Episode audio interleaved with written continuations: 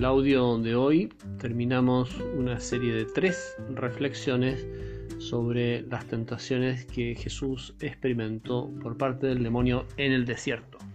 Soy Daniel Concha, capellán del Colegio Albamar, espero en Dios que estén bien y rezo por eso. Bueno, entonces la primera tentación, eh, el demonio le dice que convierta las piedras en panes. Jesús estaba muerto de hambre, 40 días de ayuno, eh, pasando mucha hambre y sed por amor nuestro. Y entonces mm, el demonio en el fondo le dice, haz un milagro en favor de ti mismo. Y el Señor lo rechaza. Segunda tentación, eh, le ofrece la gloria del mundo, el aplauso del mundo, la admiración del mundo. Y Jesús rechaza esta tentación diciéndole, diciéndole, adorarás al Señor tu Dios y solamente a Él darás culto. Y decíamos entonces que Jesús rechaza la vanagloria. De aquí la importancia de hacer el bien con rectitud de intención. Es decir, hacer lo que tenemos que hacer, lo mejor que podamos, pero ofreciéndoselo al Señor. El primer acto, digamos, de la virtud de la religión es adorar a Dios, alabar a Dios, darle gracias. Y esas acciones propias de nuestra fe tienen que estar presentes, presentes en nuestra vida normal. Y podemos adorar a Dios trabajando en la cocina, mm, realizando tareas domésticas, eh, realizando un trabajo importante, ¿no? Podemos alabar, adorar, darle gracias a través de las cosas de cada día, no solamente con actos, por así decir, estrictamente religiosos, sino que la vida misma tiene una dimensión profundamente sobrenatural. Bien, entonces vamos ahora a la tercera tentación. El demonio ya a esta altura está medio desesperado, ¿no? Porque no, no, no teníamos por dónde entrarle, ni por el lado del hambre, eh, la sed se entiende, tampoco eh, por el lado de la cosa interior, de, de la vanagloria, también rebota ahí el demonio. Y entonces, dice el texto, lo llevó a Jerusalén lo puso sobre el pináculo del templo y le dijo, si eres hijo de Dios, arrójate abajo desde aquí, porque está escrito, dará órdenes a sus ángeles sobre ti para que te protejan y te lleven en sus manos, no sea que tropiece tu pie contra alguna piedra. Entonces la, tercera tentación es la más, digamos, insidiosa de todas. El demonio se sirve de la Sagrada Escritura para tentar a Dios. Y me parece que esto ya es muy interesante, ¿verdad? Que a veces podemos, si nos descuidáramos, podríamos servirnos incluso de ciertos textos, incluso frases del Señor, para justificar acciones dudosas o incluso malas. Me acuerdo cuando hace bastantes años conversando con una persona eh, sobre el tema del aborto, Em, me citó la Sagrada Escritura para fundamentar su postura a favor del aborto. Y la cita era, eh, vosotros fariseos que echáis pesadas cargas sobre los demás y no queréis ni siquiera llevarlas con un dedo. Ese texto de Jesús, referido a los fariseos, mm, le servía a esta persona de una manera muy triste, me parece a mí, lógicamente, para justificar eh, la ley de aborto para no echar pesadas cargas, ¿se entiende? La mujer que está embarazada y, lleva esa pesada carga.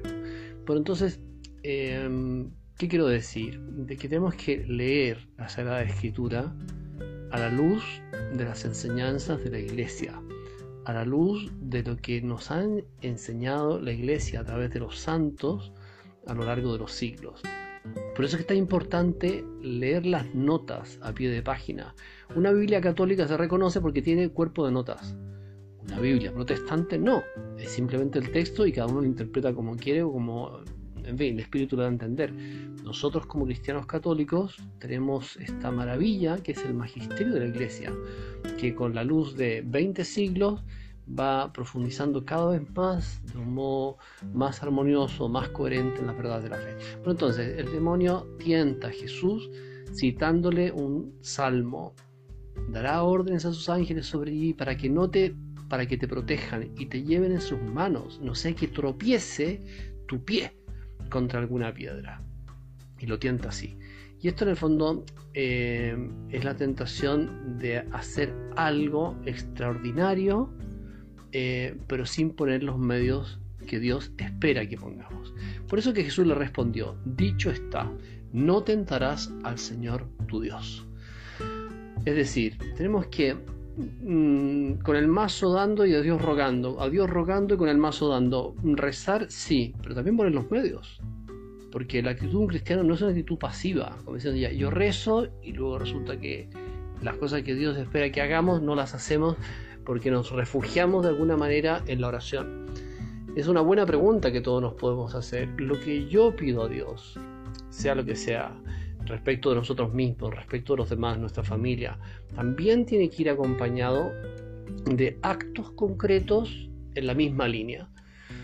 Es decir, hay que poner los medios sobrenaturales, oración, mortificación, etc., como si no existieran los medios naturales, trabajo, esfuerzo, dedicación, tiempo, estudio, conversación, etc. Y hay que poner los medios naturales como si no existieran los medios sobrenaturales. Es decir, hacer las cosas bien, poner los medios, poner en juego las distintas virtudes del, tema que se trate, ¿verdad? Y si hay un tema, por ejemplo, familiar, hay un asunto que conversar con un hijo, quizás, por supuesto que hay que rezar, pero también hay que conversar.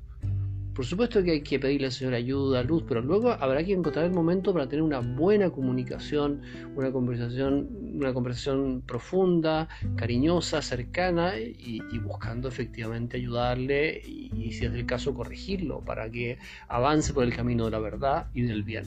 Entonces, Aquí hay una invitación de Jesús frente a la tentación del demonio de lanzarse desde arriba de Jerusalén para que los ángeles intervengan y, no tropiece su pie contra una piedra.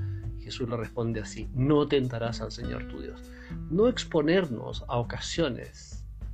También es una manera de, digamos, de concluir lo que, lo que el Señor está, está haciendo aquí, ¿verdad?